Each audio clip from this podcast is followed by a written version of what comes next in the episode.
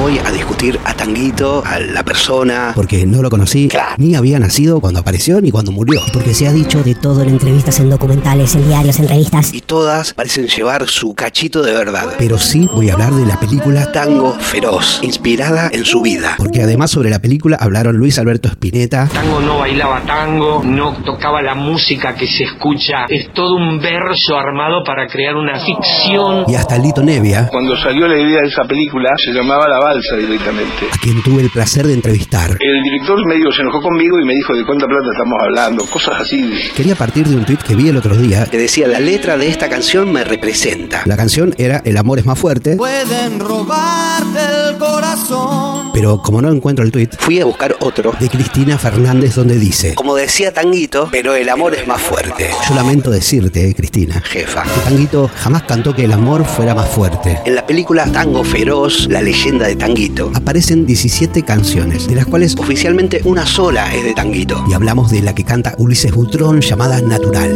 Me gusta verte llorar.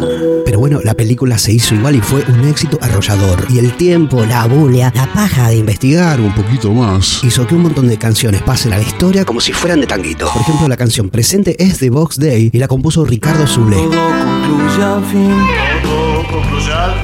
La canción Amor de primavera. Dicen la compuso Hernán Pujó, Pero cuando Tanguito graba el disco no lo acredita. A un amor de primavera. la canción Me gusta ese tajo gusta ese es de Pescado Rabioso y pertenece a Luis Alberto Spinetta. Me gusta ese tajo.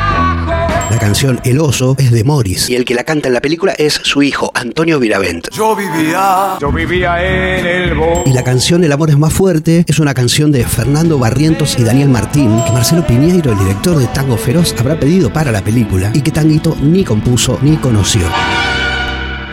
Es decir, contra Tanguito no tengo nada. Solo quería que quede claro cuál es el alcance de la leyenda y cuál es la dimensión real de una vida fugaz que detrás de su estela despertó amores, odios y contradicciones.